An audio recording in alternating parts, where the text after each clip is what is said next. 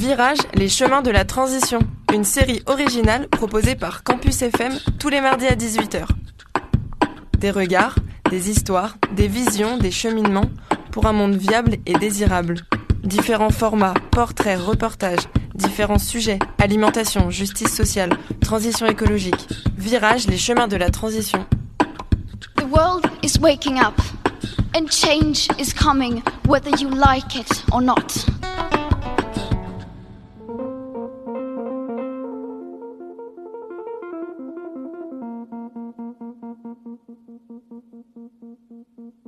Bonjour à toutes et à tous. Je m'appelle Mathias et dans la vie, je suis journaliste économique. Notre premier invité, la première fois que je l'ai vu, au début de l'été, c'était dans une grande salle au sous-sol du bâtiment de Toulouse Métropole. Le Conseil de développement, l'une des instances de cette collectivité locale, planchait alors sur la question de la transition énergétique.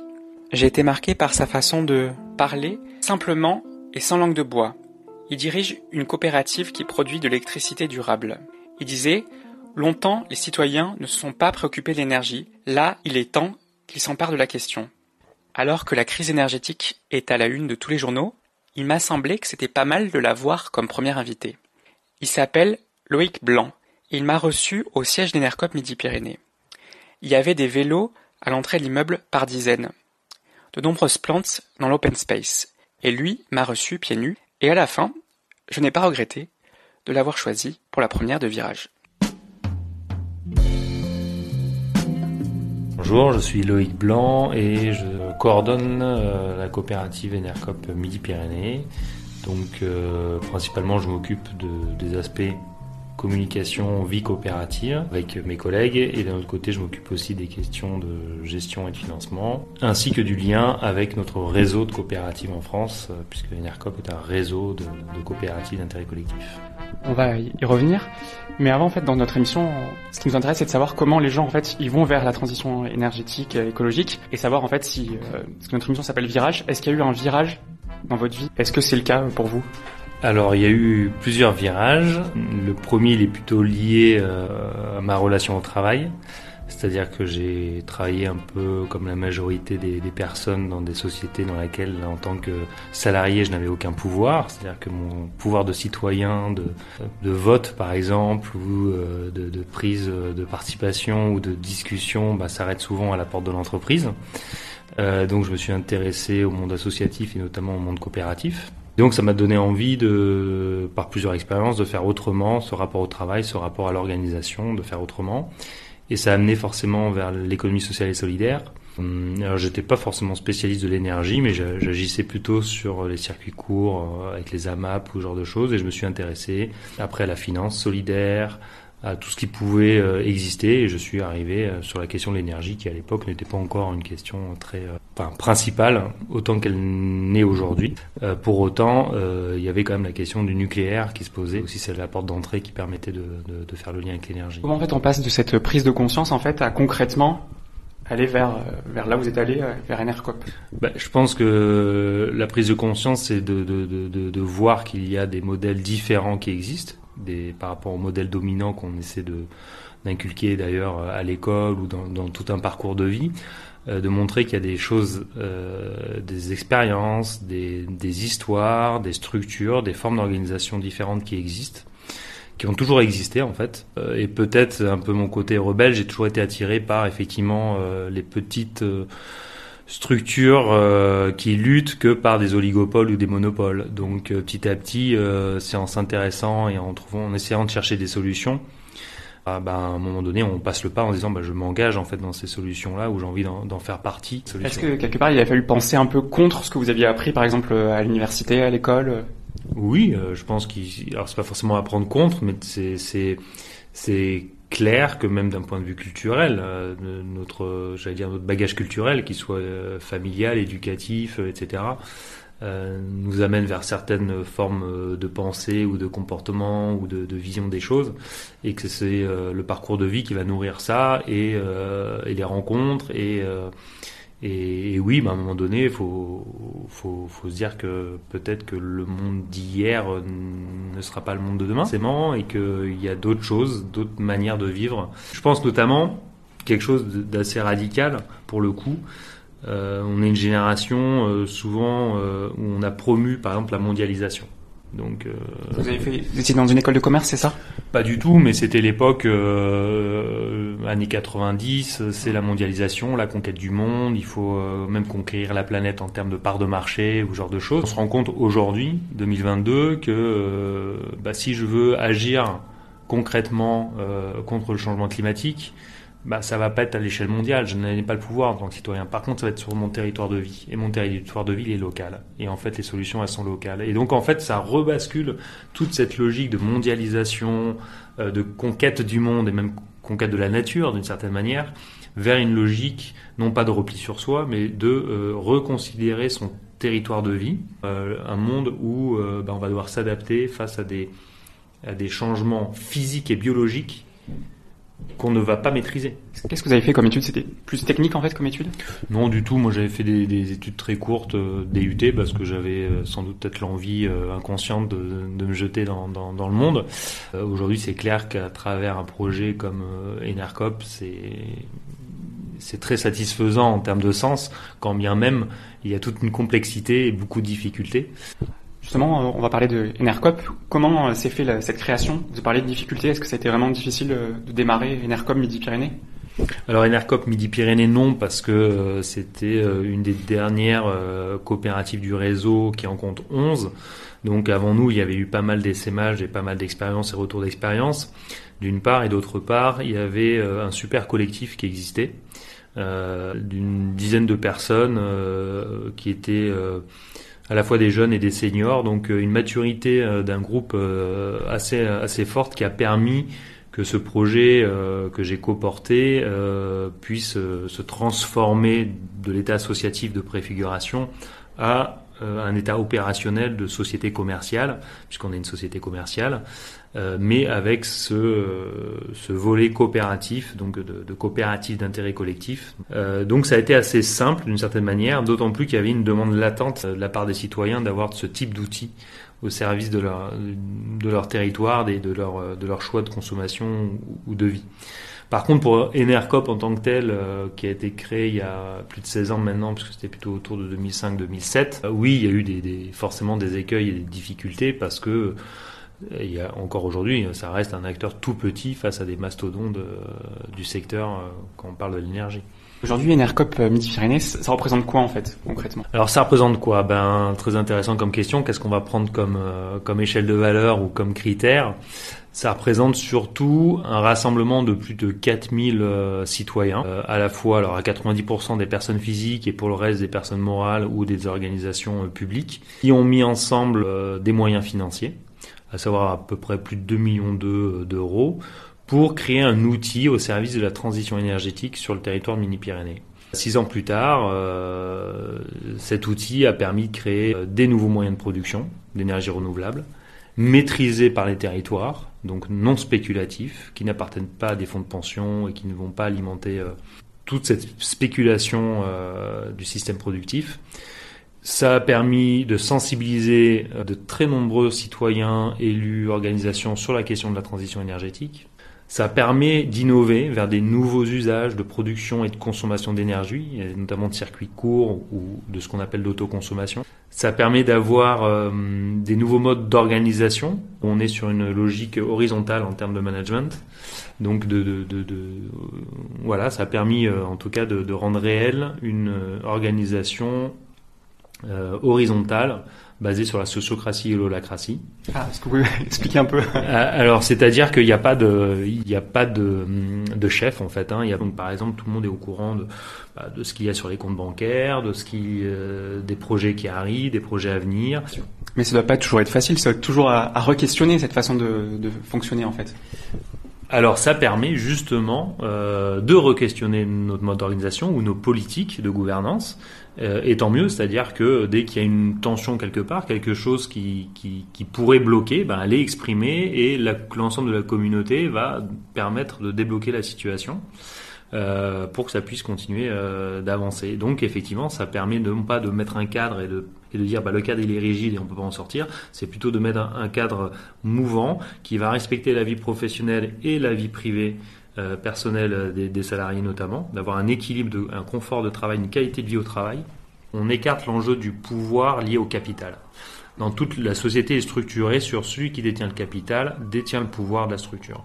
Nous, en fait, tout ça est gommé. D'un point de vue juridique, puisque statutairement, on est une société coopérative d'intérêt collectif, donc c'est le capital est décorrélé de la gouvernance. On est sur le principe une personne, une voix. C'est très important. Donc j'ai 100 euros de part sociale ou j'en ai 10 000 euros, euh, on a le même pouvoir. C'est intéressant ce que vous dites, mais en même temps, ça pose aussi la question de, des échelles. On a l'impression que ce modèle, en fait, qui est très localisé, en fait, à une plus grande échelle, ça devient compliqué, en fait. On voit aussi, une espèce de crise de la représentation parlementaire, par exemple. Ah mais tout à fait. Je pense que euh, qu'il y a un gros problème de participation euh, des citoyens et enfin de tous les acteurs, mais il n'est pas seulement dû au cadre, il est dû aussi à notre au système euh, dominant qui est quoi? Qui est qu'on a enlevé le temps aux gens. C'est-à-dire que de plus en plus les personnes travaillent, elles ont moins en moins de temps pour leurs loisirs et donc elles ont moins en moins de temps pour aller dans des euh, systèmes paritaires où il y avait la représentation. Ils ont moins de moins de temps pour aller se présenter sur des listes électorales pour être élus dans leur collectivité ou leur mairie parce que ils n'ont pas le temps. Maintenant, par rapport à vous dites, nous on est une petite structure, donc est-ce que ça peut être à une échelle plus importante? Oui, je crois. En fait, euh, les limites, c'est nous qui nous les mettons. Euh, nous, on grandit, on, fait pratiquement une embauche euh, par an. on est très salariés aujourd'hui. Et eh ben, on continue à adapter notre système. On évolue avec aussi cette masse de, salariés qui coopérateurs qui arrivent. On travaille dans un réseau il y a plus de 260 salariés. Donc non, c'est tout à fait possible. Et puis il y a des exemples hein, d'entreprises qui fonctionnent comme ça, beaucoup plus importantes que nous.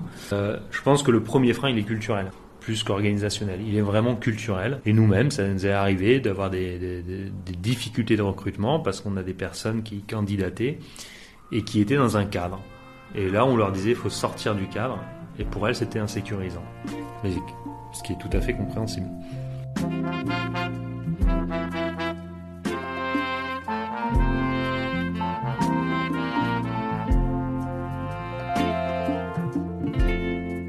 va parler d'un autre sujet, de la crise énergétique. En quoi elle impacte votre structure et, en quoi qu'est-ce qu'elle révèle en fait cette crise? Alors la crise énergétique, elle impacte positivement nos structures, curieusement parce que nous, on, est euh, on agit sur plusieurs niveaux. Un des premiers niveaux, c'est que on produit de l'énergie. Et on voit bien que l'énergie, on en a besoin. Alors on produit, nous, essentiellement de l'électricité, mais on voit bien aussi qu'il y a une accélération de ce qu'on appelle l'électrification des usages. L'exemple le plus caricatural, c'est on sort de la voiture thermique pour aller vers la voiture électrique, donc il va y avoir besoin d'électricité. Ça, c'est la première chose. La deuxième chose, c'est que on crée des nouveaux moyens de production d'électricité sur une logique complètement différente du système actuel, puisqu'on est sur une logique, nous, de long terme. Le cycle de vie euh, des unités d'installation, donc si on prend l'exemple du photovoltaïque, le photovoltaïque, c'est 30 ans de cycle de vie. Donc nous, on va avoir des modèles économiques basés sur 30 ans de long, long terme. Donc sur une logique aussi de rendement qui est complètement différente du court-termisme ou des marchés. On va être sur une logique de, rentabilité modérée. Le troisième point, c'est que euh, cette énergie ou cette électricité qu'on produit, elle est là pour être vendue à son coût de production. Donc ça veut dire quoi? Ça veut dire que on va essayer de sortir un coût de production le moins cher possible, en prenant en compte quand même des, euh, des contraintes environnementales, écologiques et sociales, on n'est pas là pour presser au maximum, mais on va dire un coût de production le plus juste possible, à la fois pour nous en tant que producteurs et pour nos consommateurs qui sont les sociétaires et clients du fournisseur Enercop. Et on s'aperçoit qu'aujourd'hui, euh, bah, cette logique finalement qu'on avait nous permet d'avoir des coûts de production très abordables, euh, complètement décorrélés euh, du marché de l'énergie. Un autre point très important, c'est que ces moyens de production, on va les faire à l'échelle des territoires et en coopération avec les territoires. C'est-à-dire qu'on ne va pas venir sur un territoire pour s'imposer, prendre la ressource, que ce soit le vent, l'eau, le soleil ou la biomasse, pour la privatiser et en faire des profits. On va plutôt la collectiviser, réfléchir avec les habitants et les, acteurs locaux, les collectivités, euh, si elles le souhaitent. Donc ce ne sont pas des fonds de pension ou des multinationales qui viennent en fait euh, gérer ça on change le regard qu'on porte sur la question énergétique, qui jusque-là était un peu, un peu oublié, hein, parce que c'était assez simple, parce qu'on nous a vendu une électricité euh, électronucléaire peu chère après-guerre, en centralisant tout ça et en posant pas du tout la question aux Français. Donc on a une acculturation en France sur la question euh, énergétique. nous, on, aime à dire qu'on sort de plus de 40 ans de culture atomique. Et donc c'est de redire, bah non, regardez l'énergie, en fait, elle, est, euh, elle peut être produite sur vos territoires elle est visible, elle a tous les impacts que j'évoquais tout à l'heure. Emparez-vous de cette question. Ne soyez pas passif. Et vous, vous avez le droit et vous pouvez. Et en plus, ce qui est génial avec les énergies renouvelables, c'est que c'est simple. Ce n'est pas une usine à gaz, au sens propre et figuré. Ce n'est pas complexe à monter, ce n'est pas des usines de charbon ou des centrales nucléaires. Du photovoltaïque, il n'y a rien de plus simple à monter. Euh, et donc les citoyens peuvent techniquement s'approprier ces, ces structures-là. Et même d'un point de vue, j'allais dire, juridique et même comptable, c'est très facile à mettre en œuvre. Par exemple, la géothermie, c'est un peu plus compliqué. Par exemple. La géothermie, c'est un peu plus compliqué, mais ça même l'éolien. Euh, mais ça n'empêche pas d'aller chercher des prestataires spécialisés qui ont la compétence. C'est pas le problème. La problématique, on va pas demander aux citoyens de, de, de devenir eux-mêmes des industriels de la construction d'éoliennes. Par contre, ils vont pouvoir choisir avec quel industriel ils, veulent travailler. Celui qui aura peut-être les meilleures, euh, les meilleures valeurs sociales, les meilleures, euh, en tout cas, garanties que les citoyens auront choisi pour, pour leur projet. Parce que quand on voit l'explosion des marchés euh, de l'énergie, qui est entièrement, euh, enfin principalement due à, des questions géopolitiques et spéculatives, mais aussi structurelles, à savoir qu'on n'a pas mis en place assez de capacité de production d'électricité, en tout cas en France, notre vision, elle nous donne raison sur le fait de bah, associons les territoires et créons des moyens de, euh, de production maîtrisés localement, porté par territoire pour être consommé localement à un prix le plus juste possible, bah ça, ça a du sens et, euh, les gens le, le, comprennent. Le problème qu'on a aujourd'hui, c'est qu'on ne peut pas, malheureusement, se soustraire à 100% du marché de l'énergie. Il y a un cadre réglementaire, il y a des échanges financiers qui doivent être faits sur les marchés. Donc, comme tout opérateur, on est quand même en ayant la volonté de ne pas être adossé au marché de l'énergie, on est quand même contraint d'être en partie adossé au marché de l'énergie. Oui, parce que c'est en fait c'est une façon de, de comment fonctionne l'économie. C'est aller vers euh, une peut-être plus de. On parle beaucoup de sobriété. En fait, ça marchera pas, ce sera pas miraculeux les euh, énergies renouvelables s'il n'y a pas une espèce de décroissance en fait.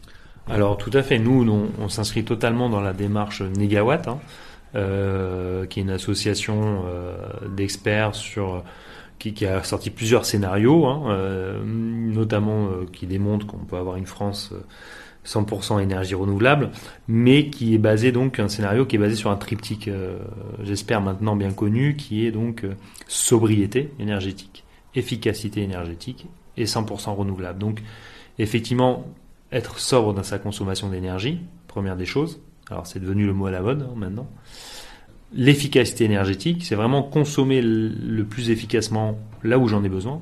Et seulement une fois que ces deux conditions sont réunies, là on peut effectivement se, en 100% renouvelable.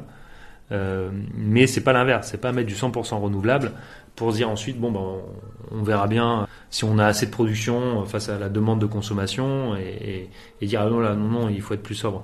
Donc euh, Malheureusement, euh, bon après c'est voilà c'est le politique, hein, c'est le jeu des, des, paroles et pas des et, des actes qui sont pas mis en œuvre.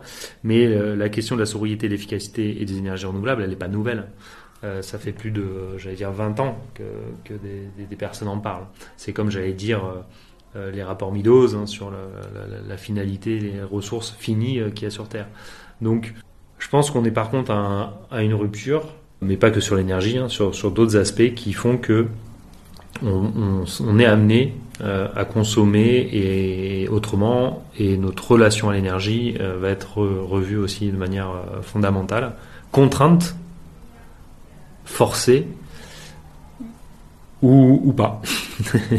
Ça, l'avenir nous le dira sur nos capacités j'allais dire, commune de résilience de, la société. Quoi. Est-ce que la société sera en capacité d'être résiliente face à, à, ces enjeux?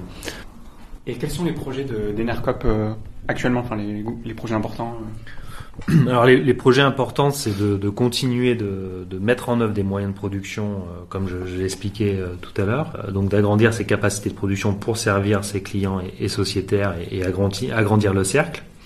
C'est justement aussi d'agrandir le cercle des sociétaires, puisque c'est eux qui donnent des moyens financiers et qui nous donnent notre indépendance financière. Donc d'avoir de plus en plus de sociétaires, même s'ils ne sont pas clients, qui peuvent soutenir en investissant dans la coopérative.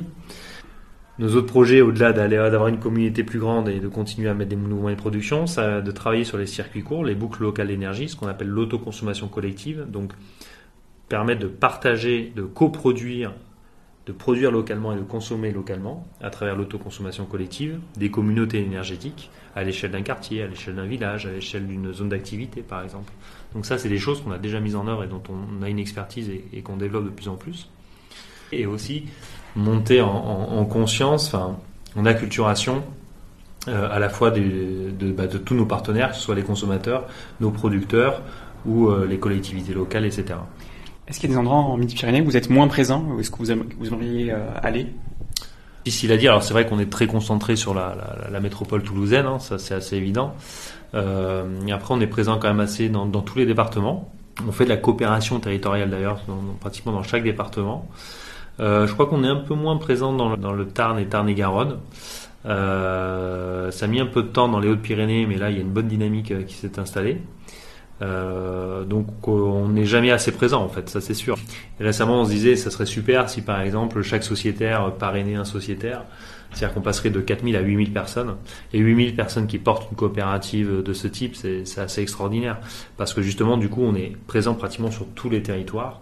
Et c'est ça qui est aussi un peu notre force, c'est que du coup, dès qu'on a une question sur un territoire, on, on a pratiquement toujours quelqu'un à qui on va pouvoir poser la question parce qu'il est sociétaire et il va pouvoir nous faire remonter de l'information ou en tout cas nous mettre en lien avec les personnes locales, etc. Donc c'est ça qui est très, euh, très enthousiasmant aussi. Est-ce que vous pouvez me parler un peu des licornes? Oui, euh, comme je disais, Enercop c'est un, un, outil de, de transition énergétique. Euh, et dans transition énergétique, il y a transition, à savoir que la transition, effectivement, elle, elle se fait sur d'autres secteurs, la mobilité, euh, l'alimentation, l'habitat, enfin voilà. Et donc l'idée, c'était de se dire, bon bah, en fait, on a un collectif euh, de, coopératives qui, euh, chacune dans son domaine, travaille sur ces, questions de transition. Euh, et pour leur donner de la visibilité, elles se sont réunies. Donc il y a l'ANEF pour la banque éthique, Enercop pour l'énergie, Mobicop et Cities pour la mobilité, Common pour tout ce qui est justement les usages avec les appareils électroniques, que ce soit les smartphones ou, les, portables, les ordinateurs. Euh, donc sur l'économie plutôt de, la fonctionnalité. On a également le label Emmaüs qui est sur euh, marketplace de, de, de, seconde main euh, de vêtements. Il y a Raikop donc qui est sur la mobilité ferroviaire. Euh, et Télécop sur le, le, les télécoms et donc se dire en fait face à tout ce discours euh, d'ailleurs euh, post-Covid sur le monde d'après ou de relance avec une startup nation euh, où toute la techno va nous sauver, etc. De dire, bah, en fait, les solutions, elles existent. Il y a des coopératives qui ont mises en œuvre depuis quelques années. Et la licorne avec deux os, euh, c'était justement ce clin d'œil aux licornes valorisées à des milliards d'euros pour dire, bah non, en fait, euh, si on continue dans ce système-là, on va dans le mur. Par contre, il y a d'autres manières de faire. Les coopératives d'intérêt collectif sont une manière de faire très intéressante. Elles réinventent des modèles économiques, elles réinventent des rapports à l'économie et aux services euh, qui ont une logique bien plus sociale et écologique et euh, du coup répondent mieux aux enjeux de notre société et j'allais dire de la planète que euh, d'aller valoriser des startups à un milliard d'euros parce que euh, elles promettent de l'hydrogène à tout le monde sur leur toit, sur son toit et qu'on pourra consommer et vivre comme avant. Donc c'était un peu un, un, coup de gueule qui fait écho. Hein, euh, on l'a lancé il y a deux ans, je crois, je sais plus. Euh, mais en tout cas, les licornes avec deux os, euh, c'est quelque chose qui va être amené à, à monter en puissance. et puis l'idée, c'est aussi d'avoir un peu plus de visibilité parce que c'est un peu un outil d'influence aussi vis-à-vis -vis des politiques, par exemple? C'est un outil d'influence, c'est un outil de communication ça permet de dire en fait que ce qu'on fait à l'échelle nationale, travailler dans toutes ces thématiques, c'est dire qu'en fait il y a de l'intercoopération là-dedans.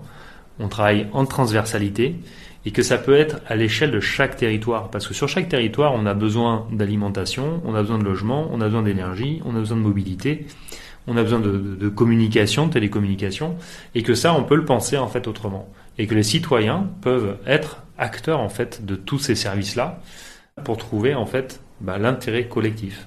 Une question un peu euh, plus personnelle. Est-ce qu'il y a des moments où vous êtes découragé ou est-ce que vous gardez toujours cette énergie pour continuer? Bah, on, parfois, on est, euh, oui, on peut être découragé quand on, on, on voit que bah, on manque de moyens, euh, parce que malheureusement, euh, l'argent reste un, un moyen dans notre système, et que en étant une coopérative d'intérêt collectif, avec vraiment cet aspect rapport au capital qui est un peu particulier, ce rapport à la rentabilité limitée qui est quand même particulier, la lucrativité limitée. On n'interpelle pas les grands acteurs, même j'allais dire institutionnels, qui sont encore dans des logiques de rendement classiques. Donc c'est difficile de travailler avec eux. Euh, donc notre premier levier, c'est le citoyen. C'est lui qui, euh, par l'apport de son épargne, hein, aujourd'hui il y a plus de 200 milliards d'épargne sur les comptes courants, euh, sur les livrets d'épargne des Français, et eh ben ils peuvent donner du sens à leur épargne. Et donner du sens, c'est de mettre l'argent, de l'investir. C'est pas du don, hein, c'est de l'investissement dans nos, coopératives. Ça nous donne les moyens, les leviers en fait pour agir, parce que malheureusement on a besoin de ça pour euh, bah, c'est un moyen. L'argent est un moyen. On peut être découragé aussi parce que euh, on est, on reste tout petit et que donc il y a un combat législatif et de lobbying à faire important pour faire reconnaître aussi nos actions et être traité à égalité en fait avec les acteurs du marché qui sont souvent des oligopoles ou qui ont des moyens très importants et, montrer la pertinence de notre modèle social et économique. Donc oui, on peut avoir un peu de désespoir aussi face à, à la falaise qui est devant nous, mais euh, en même temps, on est rejoint par de plus en plus de personnes. On voit que nos réponses euh, sont quand même adéquates, que ce qu'on avait anticipé, euh, c'était les bonnes, les bonnes pistes. C'est juste qu'on ne peut pas faire plus vite et, j'allais dire à, plus grande échelle parce que pas parce qu'on on reste encore dans des effets de seuil Et j'avais une question. Est-ce est que vous avez des, des ouvrages ou des films à, conseiller sur ces questions-là pour, pour en savoir plus euh? Waouh Moi, je suis très mauvais en, en, mémoire de noms, euh, etc. Mais euh, je lisais la presse il n'y a pas très longtemps. Il y a une certaine presse maintenant qui s'intéresse à toutes ces formes-là. Euh, alors bon, il y a le magazine Kaizen qui est un peu plus connu, mais il y a Socialter notamment qui est un magazine peut-être un peu moins connu qui, s'est emparé un peu de ces questions, euh, j'allais dire euh, sociétales et d'autres de, mondes possibles en fait. Euh, J'invite aussi à se rapprocher de tous les réseaux des mouvements, mouvements associatifs et, de, et des, mouvements des, coopératives qui existent en France. Hein. J'avais une dernière question, parce qu'on parle beaucoup aussi de, de radicalité, d'action radicalité. Est-ce qu'il faut quand même, en ce moment, c'est un moment pour aller vers cette radicalité, pour avancer ou pas? En fait, la radicalité, pour moi, euh, faut pas la confondre avec la rupture.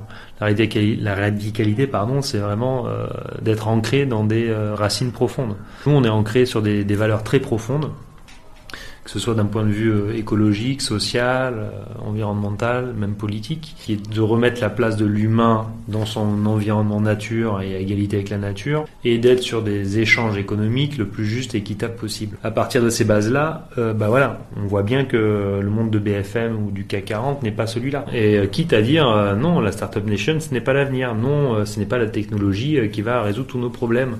Euh, non, ce n'est pas euh, l'entrepreneuriat euh, charismatique, individuel, qui va avec l'homme salvateur, Zorro, qui va qui va répondre à nos problèmes. Non, il faut s'en emparer nos problèmes, tout un chacun, à notre niveau, en humilité. Je pense que la radicalité, aujourd'hui, elle est même légitime en fait. Il y a... Par contre, il faut être conscient qu'on est dans des formes de rupture. Euh, on va, je, l'évoquais tout à l'heure, mais on est sur des, formes de rupture, et ça c'est peut-être plus difficile à, vivre hein, pour, tout un chacun, mais c'est pas la radicalité qui a amené la rupture. Le monde d'avant Covid n'a pas été le monde du Covid, et le monde d'après Covid n'est pas le même que celui qu'on vit même maintenant. Euh, oui, certes, il y a des classes sociales euh, aisées qui ne voient rien de tout ça, mais pour la plupart des, des personnes, le quotidien est plus complexe et c'est ça qui, est, en jeu. Et je disais, notre rapport euh, à l'alimentation, notre rapport à la mobilité, à l'énergie, etc., tout ça est en train de changer, même à l'éducation. Notre rapport à la nature est en train de changer, euh, parce qu'on sait très bien que ce n'est pas tenable. Et donc cette radicalité de se dire oui, je sais que ce n'est pas tenable, il n'y a, a, rien de plus légitime aujourd'hui. Par contre, c'est pas elle qui emmène les ruptures. Les ruptures, elles sont du fait de ne pas avoir agi avant et du système actuel. Bien ça dont il faut avoir conscience. Si on caricature, hein, c'est quand on dit oui les écolos, c'est le retour à la bougie, etc. Non, le retour à la bougie, c'est pas les écolos, hein. c'est le fait d'avoir fait de l'extractivisme à outrance et de ne pas avoir pris soin de la planète. Merci beaucoup Loïc Blanc. Bah, merci à vous. Merci à toutes et à tous. La semaine prochaine, c'est Margot qui sera aux commandes de Virage pour parler joie et désillusion de l'engagement militant. Puis la semaine d'après, ce sera au tour de Pauline qui abordera la question de la sécurité sociale alimentaire. Quant à nous, on se retrouve dans un mois environ pour un reportage.